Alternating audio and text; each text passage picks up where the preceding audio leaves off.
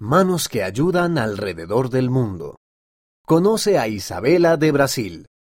Conoce a niños de la primaria que ayudan a otras personas como lo hizo Jesús. Datos sobre Isabela. Lugar de origen, Sao Paulo, Brasil. Idiomas que habla. Portugués y libras, es decir, lengua de señas brasileña. Edad 10 años. Metas y sueños. Primero, estar juntos como familia en el cielo. Segundo, ayudar a los demás a llevarse bien los unos con los otros.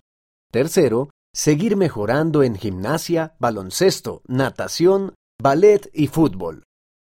Familia, Isabela, papá, mamá y dos hermanos que fallecieron. Lo que le gusta a Isabela. Lugar, la casa de su prima, donde puede subirse a los árboles y recoger mandarinas. Relato sobre Jesús cuando fue bautizado. Canción de la primaria. Yo sé que me ama el Salvador. Comida, hojaldres de queso, farofa, es decir, mandioca rallada tostada, con salchichas y macarrones con salsa blanca. Color, rosa. Asignatura en la escuela, educación física. Las manos que ayudan de Isabela. Isabela estudia en una escuela para sordos. Sus amigos la llaman Vela, que significa hermosa. También la llaman pacificadora.